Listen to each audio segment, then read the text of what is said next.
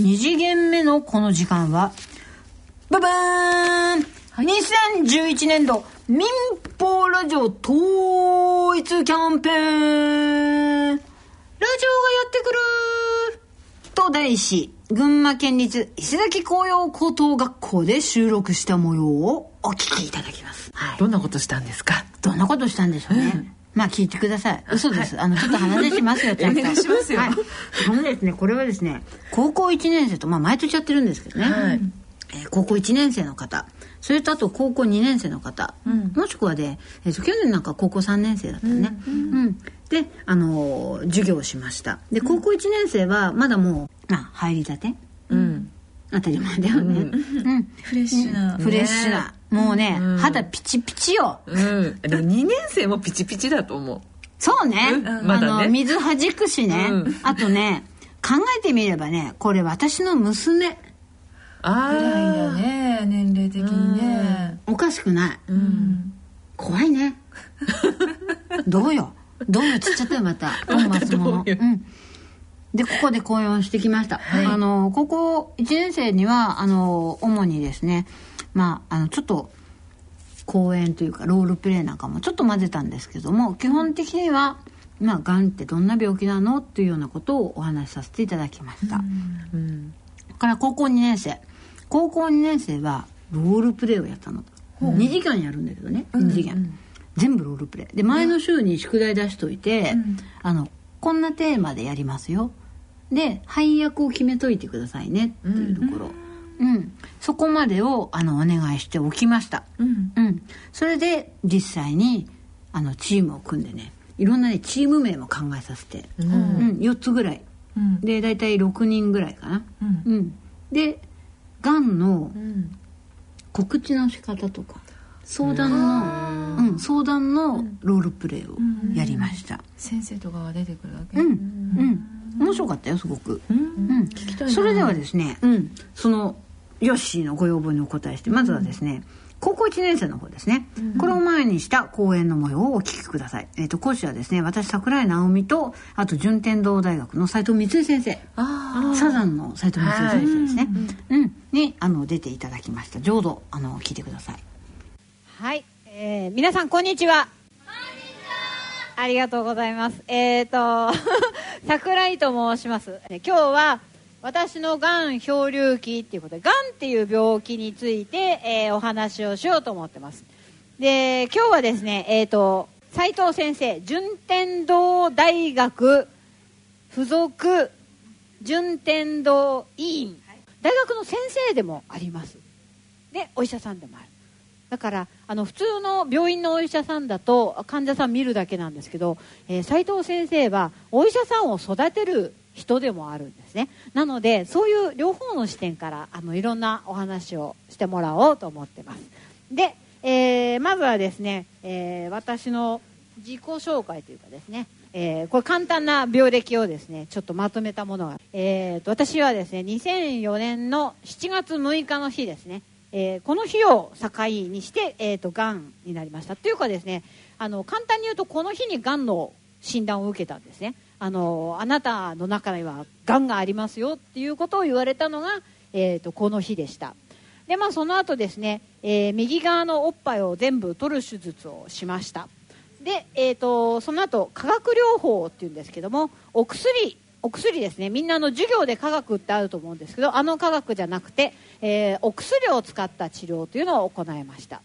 で、えーまあ、その後いろいろあって今の、えーお仕事についているんですけれども、え実は私がやっていたですね、え造園コンサルタントで、まあ、環境環境緑地設計っていうんですけども、ですけどね、何をやってたかっていうと、まあ、よいしょと。こんこんなものを作ってました。あのこの中にも園芸家の人っていますよね、えっと私がやってたのはあの街づくりという仕事をしていました。えー街を作っていく。でここはですね東京だとですね、あのーまあ、山とかがあるとこう住宅とか団地を作るので、えー山を切っちゃったりするわけですね、で切った後をどうしようかっていうので元の昔の風景を取り戻そうというのでこういうものを作ったりですね。建物の屋上に公園作ろうっていう話になってこんなものを作ったり。これはですねサッカー場。岡山の方にサッカー場を作ろうっていうのがあってどんなサッカー場だとみんなが喜ぶかな楽しく試合が見れるかなっていうので、えーこういう鉄道のすぐそばにできたんですけどもこういうサッカー場。こういうのを提案したりっていうようなことをやってました、まあ、これあの私はがんになってですねこの仕事のことは諦めなくちゃいけなくなった。というようなこともあります。不思議でしょ？みんなあの全然違うところからもこもことこう出てきたんですけど今こうやって結んでくれてるのはがんという病気がきっかけでここに出会って。で今皆さんとも多分私がもし病気をしてなかったら会ってないね。みんなそれぞれそうだと思うんですね。なのであのやっぱり皆さんも縁人と会った時にその人と何で出会ったんだろう。世界中たくさん何億人っていう人がいる中で今こうやって同じところで勉強ができている。隣同士座れてるっていうのはものすごい奇跡的なことなんだなっていうことをあのぜひ感じてってほしいなと思うし道っていうのはこれから自分で切り開いていけばいいしあの考えていけばもう後からでもいろんな方向で活かせることができるので答えはすぐ見つけなくてもいいんじゃないかなって思ってます。でじゃあちょっとお話をしてですねまずじゃあ病気、まあ、要はですねがんってすごいなんかちょっと響きが悪いんですけどもこのがんって言われた時どう思いましたかってこれよく言われるんですね。でまあ私はこれ言われた側なんですけどもやっぱショックで頭の中はもう真真っ白。でよく車で病院に行った人なんかはですねブレーキとアクセル間違えて踏んじゃったり困ったっていうようなそんな人もいるぐらい。で私もやっぱり30当時37歳のみんなにとってみればね倍ぐらいの年なんであの、まあ、上なんだけども、えーまあ、病気するにはまだまだ早いなと思ってました、えーそんなわけで、えー最初まあ言われた時に頭の中真っ白になっちゃった。それから私もやっぱりお友達の中であの何人か自分から死んでいってしまったお友達がいるんですね。で私は、まあ、その時すごくショックだったんですね。残された人の気持ちも考えてほしいななんていうことも思ったりしました。であちょっと違うなと思ったのは私は死ぬんだっていうふうに思った。自分が死ぬんだと。彼は死にたいと思って言ったんだなと思ったら死にたいっていうのと死んじゃうんだっていうのってちょっと違うのかな。でも命っていうことから考えると一緒だなっていうことなんかをすごく考えました。でそうしてみるとなんか彼の気持ちも少しずつ分かってきたりあとその命って何だろうっていうこととかもあとなんで病気になっちゃったんだろうなんで私であの人じゃないんだろうっていうような人との比較で自分を見るっていうことをやめるようになった。っていうのが私にとっては病気になったすごく大きな意味でした。例えばみんなもそうだと思うんですね。あの人は英語の成績がいいからいいな。この人は数学できるからいいな。私の点数は今回13点だったとか。みんなそれ比較なんだよね。比較なんだけども比較しないでも私は人生って生きることって比較しないでも自分がどうするかってことを考えていけばいいのかなっていうことをすごく思いました。で先生斉藤先生なんか逆に今度言わなくちゃいけない。すごく辛いじゃないかなと思うんですね。やっぱりこう人にその悪い情報を伝えるってすごく辛い部分もあるんじゃないかなと思うんですけどもどうでしょうか？そうですね。私はその素直に自分がどういう気持ちで話しているのかなっていうのを落ち着いて考えるとまず一番に思い浮かぶのは私が患ってなくてごめんなさいっていう気持ちですね。で同じ気持ちになってあげたいんだけど自分がなってないから本当に同じ気持ちになってるのかなっていうことにすまないという気持ちがあります。ただでもその代わりにできることってあるんじゃないかなって思う。次に思うんですね。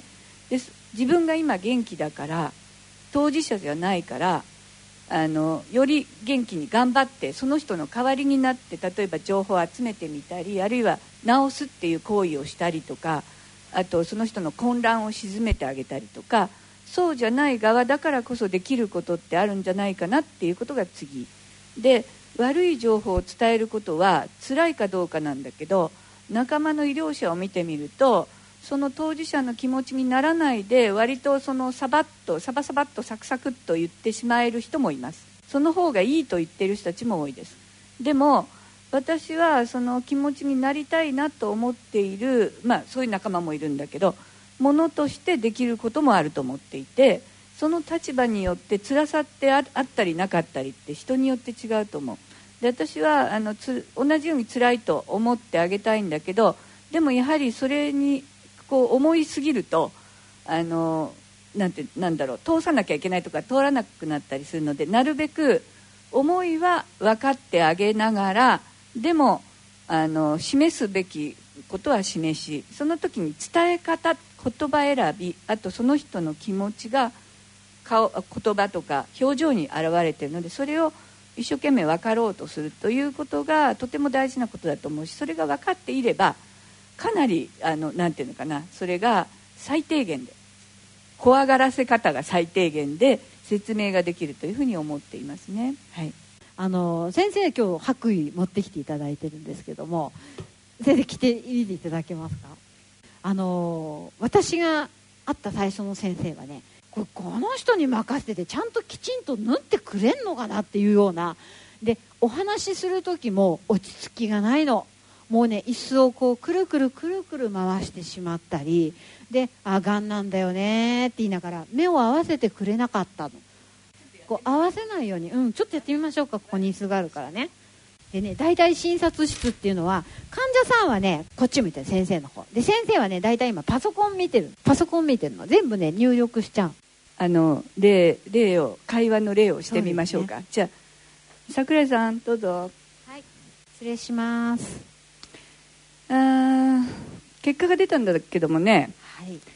えー、悪性新生物ですね。悪性新生物はいっていうのは、悪性新生物ってあのなんなんか生き物ですか？桜井さん、はい。ちゃんと勉強してきてますよね、いやちょっとまだ。えーこの間検査受けましたよね。ええ。えー、と普通ねあの検査を受ける時っていうのは、ちゃんと勉強してくるもんなんだけど、はいじゃあすいません。悪性新生物が分かんないならちょっと説明しますね。はい。だけど今日はねちょっと時間がないからあんまりいっぱいは喋りませんよ、はい、んえっ、とこれはねがんです。え？がんです。がんですか？はいがんですね。ですから手術しなくちゃいけませんね。手術がんですか？はい。っていう感じですかね。そんな感じなんですよ、はい。本当にねこういう。感じなの。で全くだからこっちがどういうふうにがんっていう言葉を受け止めているかとか全くね一方的に言われるばっかり。病状だけを一方的に言われてしまうの。それと責められるんですよねなんでもっと早く来なかったの？なんでもっとっていうそういう振り返っても仕方がないことをずっとぶつけられてしまう。そうすると患者さんって自分を責めるしかなくなっちゃうんですよね。すごくね後ろめたい気持ちになっちゃう。で次の先生全然違ったの。私がじゃあここからやってみましょうか、桜井さんどうぞ。はい。失礼します、はい。はじめまして。はじめまして。あ斉藤です。はいどうぞえっと今日は大丈夫ですか？体調は？え大丈夫です。あの前の病院であの、ちょっと悪性というか病気、がんっていうことはちょっと言われてきたんですけども。そうですか。ああのうちの病院でも本当にそうかどうかっていうのをもう一回調べ直ししてみる必要はあると思うんですよね。ええええまああのそういうとちょっとねあの病院によって診断が違うっていう不安を抱いちゃうかもしれないんですけどやはりあのちょっとしたあの診断結果の違いでですね、あの見方が変わるっていうことも中にはあるんですね。そうなんですか、ですからもう一回調べてみましょうかね。ありがとうございます、はい。はい。ありがとうございます、今日はあのそういうまあそうかなと思ってすごく心配していらっしゃったんですかね。そうですね、うん。あのうち今父もちょうどええがんなので、あーあのそれでちょっと家族に心配かけさせたくなくて、あー。あのまだ黙ってるんです。ああそうですか、お父様はどんな感じなんですかあね。の父の方はもうええ手術の日にちも決まったので、ちょっと母の方に、あのあんまり負担かけさせたくないなと思って、あの全部決まるまであんまり言わないでおこうと思ってるんですけれども、そうですか、ええ。そうしましたらですね検査もそのお父様はい。のお見舞いとか手術の立ち会いとか、はい。そういうものとぶつからないように組むこともできますので。そうなんですか、ええ。ただあんまりねあののんびりしてるとお気持ちもあれでしょうから、はいうんなるべく早めでうまくそういったスケジュールリング？ありがとうございます。はいありがとうございます。じゃあこんな感じではい。いいですかね、ねあのこうなんですよ。もう全然違うの。目を向いて話してくれること。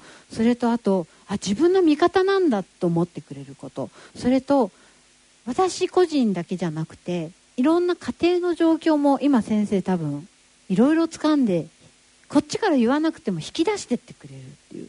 これが私はすごく嬉しかったの。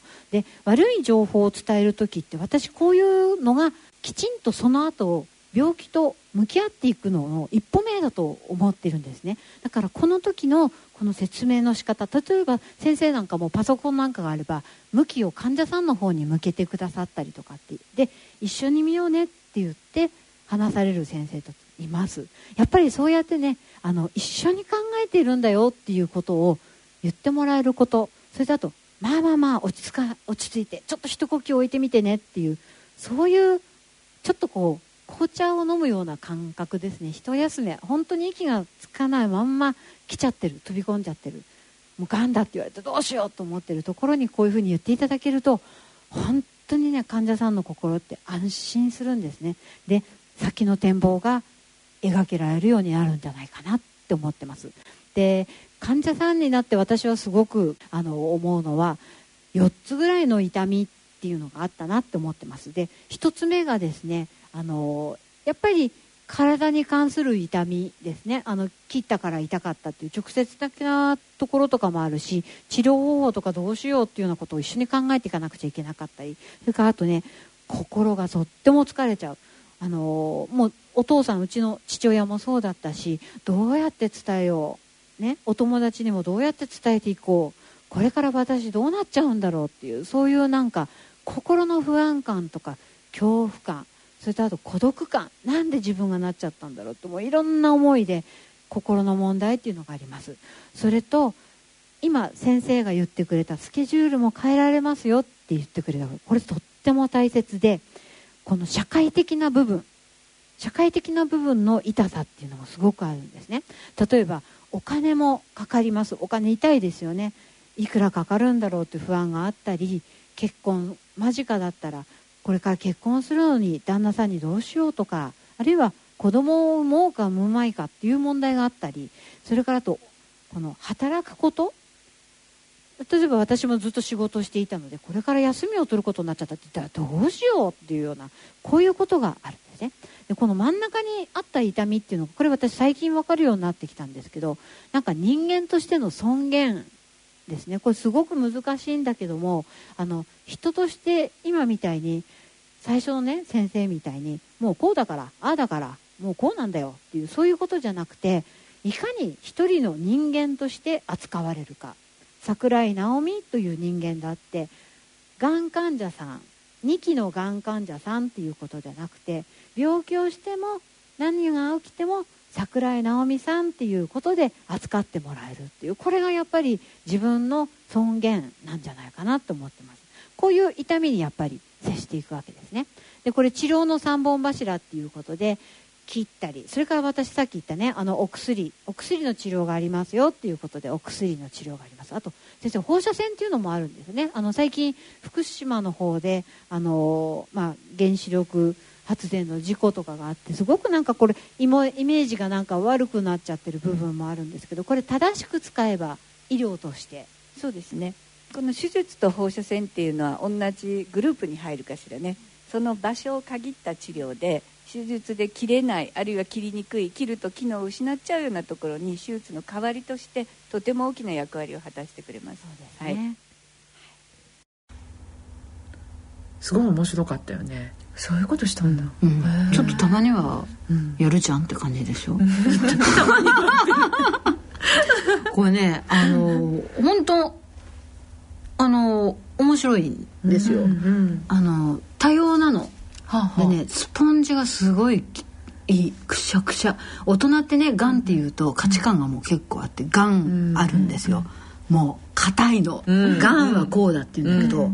まあ高校生ぐらいはね結構吸収してくれるね。うん。がんを、うん、すごくそれをね柔らかく吸収してくれる、うん。それはすごく思ったのとあとね私これロールプレイやってて一つねあこういう先生だから患者のことを思えるんだなって思ったのはね、まあ要は悪いロールプレイやってる時私本物の患者さん、やっぱさちょっとさドキッときたわけよ、うん。そしたらね終わった後に、まあ白衣脱ぎながらね先生がポソッと「桜井さんごめんねちょっと本気になってやっちゃった」って言ったの、ああ私ねそれはね、あ嬉しかったね「いや先生、私全然大丈夫ですよ」って言ったんだけど、やっぱり患者さん相手にそういうね、健康な人だったらあれだけど、まあ健康な人でもさ多分先生は言うと思うけれども、そういう配慮をきちんと想像できる先生なんだなっていうのはね、すごく思いましたねこの時に。じゃあここでですねこの1年生あのこの聞いてもらった1年生に書いてもらったレポートをちょっと紹介してもらおうかしら。はい、えー毎日当たり前に過ごしている日が突然病気になったり今まで過ごしていた生活ができなくなってしまうこともあるんだと思うと今こうして高校に通えて 1C のみんなと仲良く楽しくバカして騒げるのはすごく貴重ですごいことなんだと思った。人は周りの人に支えてもらいながら生きているというサッカー選手の言葉は本当にその通りだと思いました、なので周りの人に感謝してこれからも楽しく充実した日々を送りたいと思います。いつ何が起こるかわからないので毎日後悔の残らない日を過ごすことで命の大切さや生きる喜びなどが感じられると思う。今日の講義はすごく自分にとって大切なことに気づくことができたので話が聞けてよかったです。嬉しいねこんなこと。本気で嬉しいよねこれ、スポンジだね。ちゃんと感じ取ってくれてるって感じがする、うん。この子もスポンジですよ、ねえー身近にがんにかかってしまった人がいないのですが、3人に1人はがんになるのだというのを聞いて私の家族も友達ももちろん私も、いつがんになってもおかしくはないというのを知りました、うん。それを知ってしまうと人間というのはいつ死んでしまうかもわからない脆い存在なんだということを改めて知りました。考えれば考えるほど私の近くから誰かがいなくなってしまう。そう感じて怖くなってしまいます。もし私の母が病気になったら友人が私がなってしまったらそれで死んでしまったら考えるだけで辛いです。いつ死ぬかわからない。そう思うと一日一日は本当に大切で自分らしく生きていくのはとても貴重なことだと思いました。やっと命の大切さを理解し始めたばかりだけれどもこれから毎日を大切に生きていきたいと思いました。スポンジでしょ？スポンジなわけさ。もう一個ぐらい読んでみようか今までがんを題材としたドラマなどを見てきても怖いというイメージばかりありました。そうだな。うん、がんになったら高い確率で死んでしまうとも思っていましたがうん、だな。今日の講義を受け、うん。がんに対して悪い怖いというイメージが少し薄くなった気がします。おお、そして今日の話を聞いて今健康で生きていることはすごいことだと改めて思いました、これからも命を大切にしていこうと思いますやるじゃんいいじゃんこんなに伝わってるよ、ねえでもねやっぱりね、あのこういうこうなんだろう吸収力があるんだよね。うん、そんでねなんか多分ねこれからいろんな壁ぶつかっていくじゃん、うん。自分も高校時代からさ、よく死んじゃおうとか思う時だってあると思うんだよね、なんかそういう時にこういう時の話をちょっと思い起こしてもらえれば、まあそういうことも気づきっていうかね、必要、うん。そういう壁もやっぱり必要なんだなっていうことを、で壁から何を学び取るかだよね、さっきもねあのハガキの中でこの今の恵まれた教育を生かさなければ眼学の生徒とは言えないでしょと、眼学の生徒だったらやっぱりそういうところも気づいて生かしていっていただければなっていうのは思いますね。はい。本当になんかこういう素直な意見をね書いてびっちりだね。なんか全部見てるけどね、すごい。ね。あの本当にありがたいことです。またこれはずっとやっぱ続けていきたいですね、今度はまたねみんなも行ける時に ね？ね。行きましょう。今度はみんなで。うん。胃がん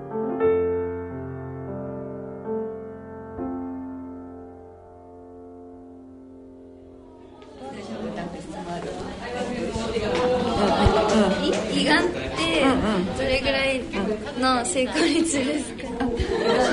手術？うん。それはねさっき誰かステージのこと聞きに来たかと思うんだけど早期か早期でないかっていうことにもよる。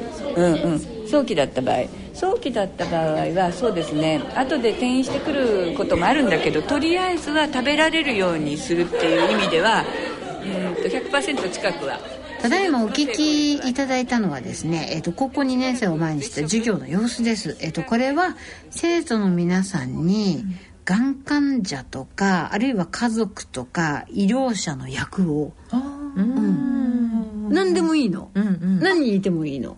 ただお医者さんは一人決めてねって言ってたのと、あとまあ他は何でもいいよと、まあ、もう一人ぐらい医療従事者なんか入っててもいいんじゃない？みたいな感じ、で、えー、とご家族の方も2人から3人みたいな感じで特にね誰っていうのは入れてないの、ただまあ患者さんは入れてねっていう感じ。あとね、えー、とそれを客観的に見る役目の人っていうのを1人決めてもらって、与えた宿題はそれだけなんです、うん。でえーっとやってみた。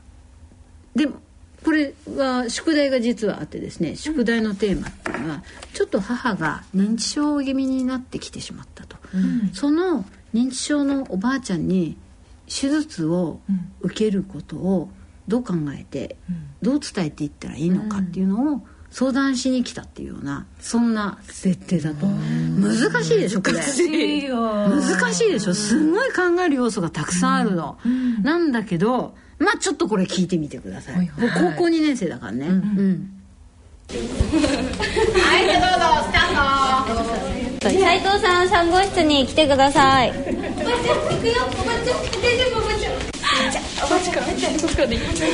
どうぞ腰掛けてください今日はどうなさいましたかおばちゃん自分で言えるかい言えないじゃあ俺が言うねおおとじゃあ息子が言うからね最近ですねおばあちゃん風邪気味でと心配なんでちょっと診察していただけたらいいなと思いまして。あはい。お願いします。じゃあお腹を見せてもらいます、ねお腹見せてもらえますか？あのとりあえずご家族の方だけ来てもらえますか、おばあちゃん。待合室で待っててられるかい？待合室で待っててられるかい？おばあちゃん。はいおばあちゃんおばあちゃんおばあちゃんバイバイでで調べちょっと30分ぐらい調べし調べて。でその結果し調べた結果あのちょっと胃の方にがんらしきものが発覚したのでもっと専門的なところで見てもらいたいんですけど、はい、言ってもらって大丈夫ですか、それは紹介してもらえるんですか？はい紹介しこちらから紹介して伝えておきますので。ね。はい、今日今から言ってもらっても大丈夫ですか？行きます行きます行きます。じゃあハニー行くよ。じゃあまた。大学病院から。で大きい病院見てもらうことになったからちょっと大きい病院行こう。ねえおばちゃん行こう。小さい病院から紹介されまして大きい病院に来ました。よろしくお願いします。はい、斉藤さんの病状は今ステージ2の胃がんです。えいいおばちゃんいないいないいないいないいないちょっといないってっていないちょっとちょっステージ2の胃がんですといかんえっと落ち着いてられるか手術はできるんですけど70%の確率なんですよ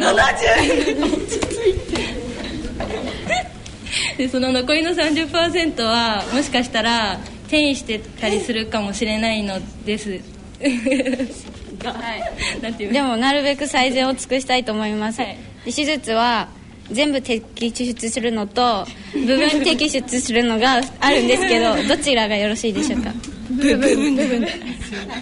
手術なさいますか？なさいます。なさいます。なさいます。でももし一部手術しても胃がくっつく時間がかかるのでこう手術したところが食事がちょっとストップされちゃうんですよ。でその ストップの間に認知症が悪化するっていうケースがあるんですけどそれでもしますか？お願いします。ああそういうのかいそうか。じゃあではおじいちゃんに伝えてくださいじゃあおじいちゃんにちょっと。おばあちゃんです。おばあちゃんおばあちゃんにちょっとご家族さんからちょっと説明してもらって、明日からちょっと入院してもらいたいんですけど、おばあちゃんにがんっていうのがあれなんでちょっと胃に穴が開いたという設定でおばあちゃんに言うっていうのはありですかね？あーまあご家族の内緒に意見なんで あありがとうございました。じゃあおばあちゃんとこ行こうなおばあちゃん。ちょっと胃にね胃に穴が開いちゃったみたいだから手術しなきゃいけないの。手術するかい。手術？お胃にちょっと穴が開いてる。から手術をしなきゃいけないのおばあちゃん。するかい？うーんじゃあおばあちゃんちょっとお医者さんとこ行こうね。もう一回ね行こうね。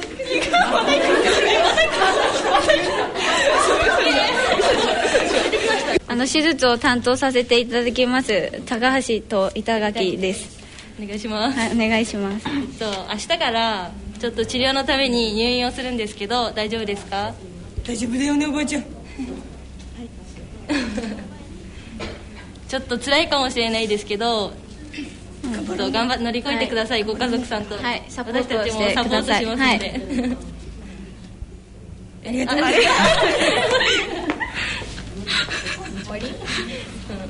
ちゃんちゃんちゃんちゃん？ちゃんちゃん？ちゃんちゃん？ちゃんちゃん？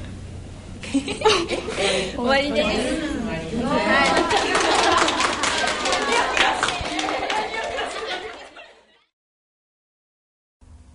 びっくりでしょ、あのね本当にすごいここねあのもともと福祉科のね生徒さんとかなんでだからね将来的にはまあ医療とか福祉の方の世界に進みたいっていうふうに自分で道を見つけた子たちなんだけども、あのやっぱりね私横で聞いててびっくりしたのはね、エビデンスの話とか出てくるんだよね、うん。この治療方法だと何パーセントなんですって数字が出てきちゃうんだよ。高校2年生だよ、びっくりしちゃって「ええー!」って斎藤先生もびっくりしちゃってて、二人ですごいですね」って言ってて、うん。それとねあとやっぱりすごくこの地方らしさっていうのかな、出たのかな方言出てくるんだよね。でねあとね患者さんを座らせるのが、同席だからそれをねいなくてもいいよっていう設定だったの、そしたらねそこの相談のロールプレイの時には患者さんがいたりいなかったりするの、でいないんだけどもお孫さんがね、いたりとかするの。で後で「いやなんで孫って設定出したの?」って言ったら、おばあちゃん子なんです」おばあちゃんのことを心配で心配でしょうがないから聞きに来た、とかね。あるいはおばあちゃんが今ここにいなくって、じゃあおばあちゃんにどう伝えるの？とかっていうね質問をすると、いやおばあちゃんとにどう伝えるか。あとその後って家族で頑張ってやっていきますから大丈夫ですっていうのね、それがねあすごいなと思ったんだよね、うん。なかなかね、あのーやっぱり各家族というかそういう風になっていくと、そこまでないかなと思って、あとやっぱ福祉系だからかな。あのね、お医者さんと看護師さんじゃなくて、お医者さんとねケアマネージャーさんね、うん、だからに認知症のおばあちゃんっていうことで、そんなのが入ってきたりとか、っていうのですごいねえここ2年生でここまでできちゃうの？みたいな、あ斉藤先生衝撃だよね、びっくりしてた、うん。っていうのはあの本当に思いました。よこれ感想も来てるんですよね、来てます。あじゃあちょっと読んでい。ただきましょうか。はい。えっとですね。うん。いきます。はい桜井さんと会うとの会う会うのは2回目で前回は乳がんを患っていたのにすごく明るい方だったのですごく驚きました。はい。すいません。うう今回はがんの先生である斉藤先生も一緒に来られて切った側と切られた側に分かれて 切った側と切られた側、い、ろいろな話を聞けたのです。すごく貴重でした、ロールプレイでは私は患者の家族の立場でした、実際に私は家族ががんになったという経験はありませんががんと告知された時相当ショックだと思います。そして私は将来介護士を目指しています、ね。なので、うん。えー将来利用者さんの家族などから今回のように相談されるかもしれません、そうなの。だからねすごいリアルだったと思うの。うん。だからすごく勉強になりました、うん。患者さんには周りの人たち、うん、家族とか専門職員の支えが必要なんだと実感しました、うん、桜井さん斉藤先生本当にありがとうございました。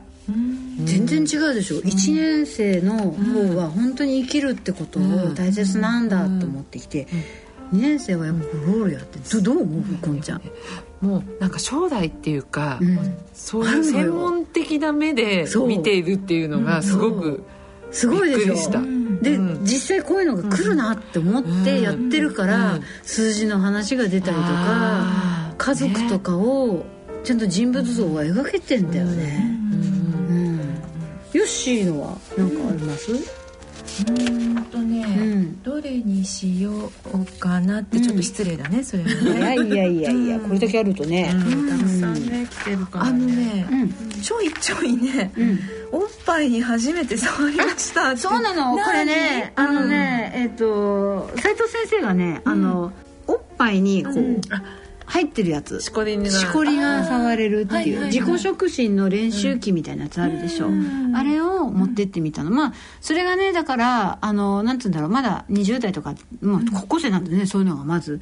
あったらいやもうちょっと大変だし、うん、まあお母さんとかにね、うん、あとまあ将来的にこういうものなんだよと伝えるために先生持ってったんだけどでもみんな「キヤー!」みたいな感じ。こんなんなんだみたいな。すんごい盛り上がったんだよね。うんなんかそんなのが来てんの？そのまんま書いてある。そのまんま書いてある。なんだ？乳がんが男にあることも知った。初めておっぱいを触った。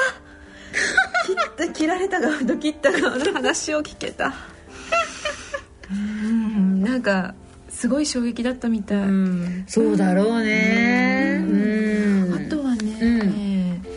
私ねこれもあるのかな、私が見ちゃうかな、あのね大方これ認知症のね胃がんっていうこう眼種も全然設定しなかったの、うんで胃がんねのおばあちゃん、うん。息子役をやりましたと、おばあちゃんにはがんということは伝えませんでした、これね結構だからどうして伝えなかったの？とか結構あったね、で別の病名を言ったのね。これは、おばあちゃん胃にね何かできてるよっていう、うん。でできるだけ心に傷を与えたくなかったからです、でこういった劇をしてみるともし自分ががんになってしまったらなどと考えてしますと、えー、きっと怖くて怖くて、えー、たくさん泣きますしもしかしたら生きる気力をなくしてしまうかもしれません、そういったところで医師や家族の支えがあると頑張れるんだなと思いましたって言って、この息子役をやったことでね、このおばあちゃんの気持ちとかね、すごい考えてるんだよね。うん。でもその要はこの子たちがすごいなと思ったのは、うん、えっ、とね病気。要は、うん、まあステージがね2期なのか、うん、早いのかそれとも本当にしんどい状態なのかによって伝え方が違いますよねって言ってたんだよ。でこれはあの本当に大変だから言わないでおこうみたいな配慮でも言わないけどおばあちゃん分かっちゃうかもしれないよ。って言ったらその時には家族で支えます。ここだな。っていうのはすごく思ったしね。あとねこの息子さん役とかね結構その胃を取ってしまったらあと食生活とかどうしたらいいんですかとかそういうことまで結構聞いてたんだよねだってすごいここ2年生やっぱねあのさっきこんちゃん言ったみたいにやっぱ自分の目標というかそこがあるからそのもう目で見れてんだよねこれが。うん。あとはね、お医者さん役をやった人かな、うん。えー、ロールプレイをやってみて医師の役をやりました、うん、難しかったのはがんをどうやって宣告するか、うん、どうやって手術を進めるかでした、うん、設定では早期発見で成功率も高い。すごいでしょ？こういう設定しちゃうんだよ、うん。うん、だったけど、やっぱり手術を嫌がる人もいるからどう進めればいいのか考えるのは大変でした、がん。って聞かされた患者さんはどういう気持ちなのかもうちょっと考えてみたいです。あと手術で認知症が進むっていうのはびっくりでしたあそういう設定にしてるね。そうそうそう、う。ん、だからやっぱ環境が変わったりとかすると結構認知症進んじゃうとかっていうでしょ、うそれも大丈夫なんですかってちゃんと聞くんだよね。すごいね。すごいでしょ。う答えるわけだねお医者さんそうなのよ。だからここはやっぱねあの斉藤先生をやっぱお連れして、あのやっぱこのね出前のこの講座やってすごい良かったなと思いましたね、私一人じゃこれできなかったことだなと思ってます。あとこういう本当ねずっと聞いてくれたり準備してくれた中山先生という担任の先生をはじめねやっぱ学年主任の先生。あと学校側の理解なんだよねこれ、こうやって子供がきちんと取り入れてくれてる。やっぱ校長先生とかも素晴らしいなっていうふうに思ってます、はい、はい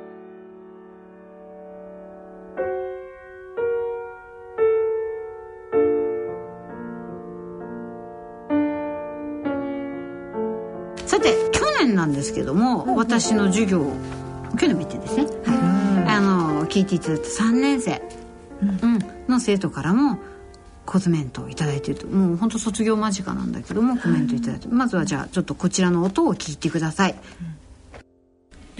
ラジオネームの稲葉ちゃんですえっと、私はがんという経験をしていませんが祖父と祖母ががんで亡くなっています。お見舞いに行くたびに祖母も祖父もとても辛そうでした。桜井さんも入院中は祖父と祖母のような辛い日が続いたと思います。けれど桜井さんのように退院してからこのような活動をなさっていてとてもすごいと思いました。世界中でがんと闘っている人はたくさんいるけれどこれからも桜井さんと同じような方がたくさん増えればがん患者の人たちも救えると思いました。しめじです。こんにちは。またまた紅葉高校まで来てくださってありがとうございます。さて桜井さんは最近いかがお過ごしでしょうか？昨年は地震をはじめさまざまな出来事が目まぐるしく起きてなんだか忙しく過ぎてしまったように思えます。がんとともに7年目を過ごしているようですがいかがでしょうか？がんに対する知識がまだまだ浅いのでまた楽しくお話ができる日を楽しみに待っています。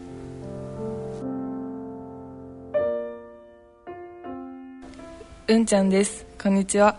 私はおじいちゃんとおばあちゃんをがんで亡くしました。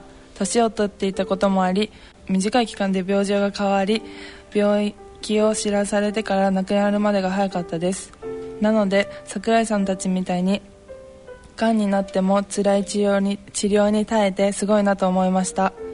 私は2年生までは看護師になりたかったのですが気持ちが変わり作業療法の方に進学が決まりました。がん患者さんとの関わりがあると思われるので頑張って勉強して夢を叶えたいと思います。桜井さんたちみたいな人が必要だと私は思います。ねもう本当にあの卒業もう目の前うん、試験もあるっていうことでですね、うん、えー、こういう発言をしてくださってるんだけども、うん、やっぱりもう3年生ぐらいになると、うん、もう目の前に本物の世界があるから、えー、声がリアル。うん。であとね実際にもうおばあちゃんとかを亡くしているとか、やっぱこういうね方が出てくる。だからこの学校での授業をやってすごく気をつけなきゃいけないことは、うん、あのやっぱりもう中学生高校生ぐらいになると親がもう亡くなってたりとかね、うん、あるんだよね。そういう子たちのねケアをどうするかとか、うん、でそれをねなんかこうオブラートに包んじゃうんじゃなくて、あなたも家族としてすごいいい経験というかねおばあちゃんのこと支えたりお母さんのこと支えたりしたんだよってそれを将来に生かしていこうねっていうメッセージにつながっていければこういう授業っていうのもあのその家族にとってもキャンサーギフトを見つけられるいい機会になっていくんじゃないかなっていうのはすごく私はこれやってて思う。ことですね、うん、この将来ね作業療法士とかねいろいろ道を選ばれるという方がいるので、うん、まあねがんだけに限らずねこういう心を失わずこうまあいわゆるその時は患者さんだけれども一人のね、人としてなんか接してくれたらいいなっていうのをすごく思いました。はい、はい、えー、以上ですねこの2011年度民放ラジオ統一キャンペーンラジオやってからと題してですねあの 群馬県立伊豆崎雇用高等学校で収録した模様を中心にお聞きいただきました。あの、はい、いわゆる命の授業とか、うん、がん教育ってこんな感じでやってるっていうのを、うん、うん、なかなかあのね今患者さんたち自主的にね、うん、あのやられてる方非常に多いですけれども、それぞれのスタイルがあると思うんですね。あのとってもそれはあのいいことなのでこれはあくまでも私のスタイルでやっていることなのであの、まあ、参考にしていただければなと思っております。働く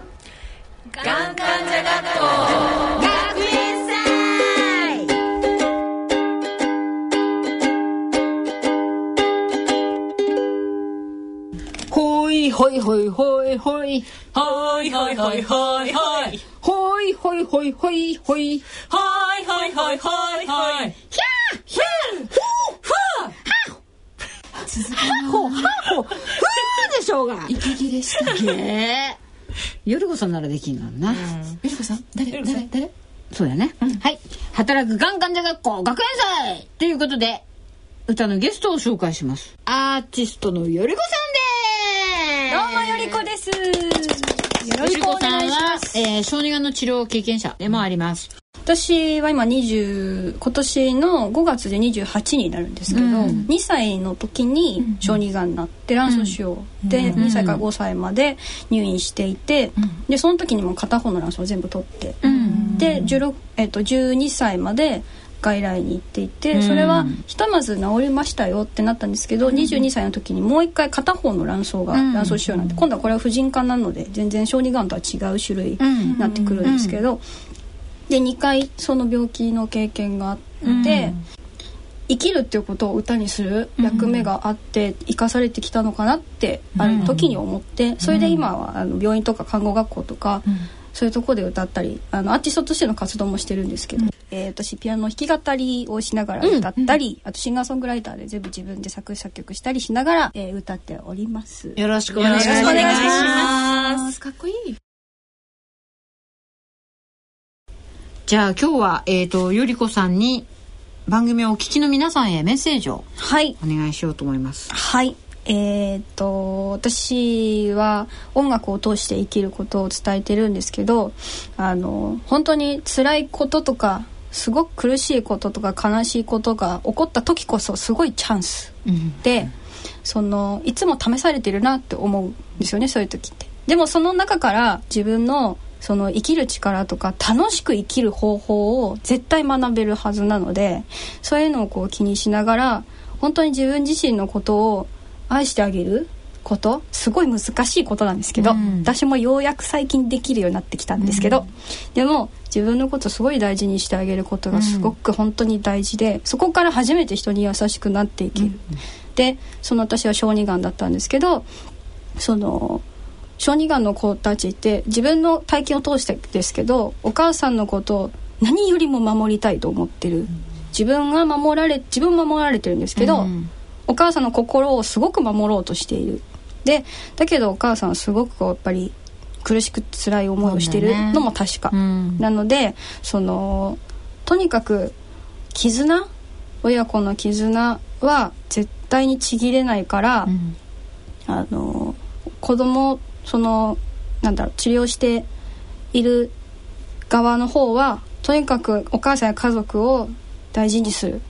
お母さんは無理をしない、うん、こと。をあのなんか心がけるでやってほしいなっていうふうにすごく思います。で疲れた私の曲を聴いてリフレッシュしてほしいなって思います。そうだね。音楽はやっぱそういうもんですよね、はい、音楽はやっぱりそういう力があると思うですねなので皆さんぜひ音楽を楽しんで生きることをエンジョイしてください、はい、どうよ？私らもエンジョイしてる？してるそうだね。ちょっとしすぎ。ちょっとしすぎだね。でもそれもいい経験だね。そうだね。はい。もうちょっと愛してあげようね、体。そうだね。そこはもうみんなそうだからね。ということで、3月18日、改めてゲストとしてご出演いただきます。よろしくお願いします。さて、よりこさんの曲をお聴きしていただきたいと思います。なお、えー、ポッドキャストオンデマンドでお聞きの皆様には著作権の関係で大変心苦しいのですが、えー、お聞きいただくことができませんので、ぜひ、後で、ソウルマイソウル。マイソウル。アルバム名はマイソウルです。ですね。ぜひ皆さん買って聴いてください、ねお願いします。チャンスもあります、ね。ということで、えーご了承ください。そしてアルバムの方ぜひお手に取ってください、はい、えーそれでは聴いてくださいよりこで愛。最後に、えー、よりこさんからコンサート情報があるんですか、あります。よっしゃじゃあどうぞ。えっとですね私2月15日にこのニューアルバム「マイソウルをリリースしまして、その「愛」が収録されているアルバムなんですけどこれのリリース記念ライブを行います。3月25日。ありがとうありがとうございます。拍手で私の声が若干かき消されてる。3月25日の日曜日に、えっと15時半会場16時を、えっと開演で表参道グラウンドで開催しますので、はい。皆さんぜひぜひ遊びに来てください。詳しはいく私のブログ、ホームページをチェックしてください。生で聴ける。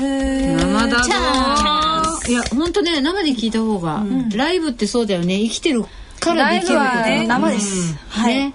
あのーアルバムはずっと聴ける便利さはあるけどライブは一回きりだから、ライブは。いいよねライブ。皆さんぜひ遊びに来てください。いきます。はい。ありがとうございました。ありがとうございました。どうもありがとうございました。ありがとうございました。働く。がん患者学校学園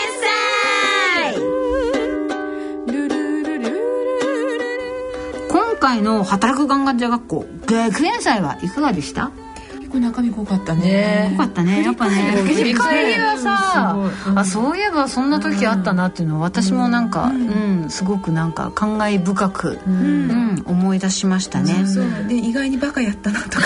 そうねあの基本的に笑いねなんかね、あのどうしてここまでっていうぐらい言っちゃってますね、やっちゃいましたね。やっちゃいましたね。最初ラジオ始まる時はこうなると思ってなかったんだけど、そう私もね結構ねなんかやっぱあのー暗くなるまあなんないな。それは数えてなかったけどね、ただでもどうなるかなっていうのはあった、うん。まとまんのかなとか、うん。それはやっぱあったんですけども、本当にあのいろんなね本当に方にも協力していただきながら、幅広いテーマができたのかなと思ってます、本当ね基本計画の話からさそうですね。ね、お医者さんの生の話から、学校教育から、もうなんかてんこ盛りのなんとか定食みたいな感じで、ありがとうございました、授業も面白かったです、ありがとうございます、まあ今度はねみんなもぜひデビューしていきましょうこれ、はい、さて番組では疑問質問ご意見ご感想をお待ちしております。あのこの学園さんに関するご感想でもいいです、はい、えー宛先はこちらです。宛先です。郵便の方は、郵便番号107-8373、東京都港区赤坂1-9-15、ファックスでは、東京03-3582-1944、メールの方は、命、アットマーク、レイディオ日経 .jp まで、いずれも、ラジオ日経、働くがん患者学校係までお寄せください。それではお時間となりました、えーお相手は私桜井直美とよっしシャドウシ近藤です。はい。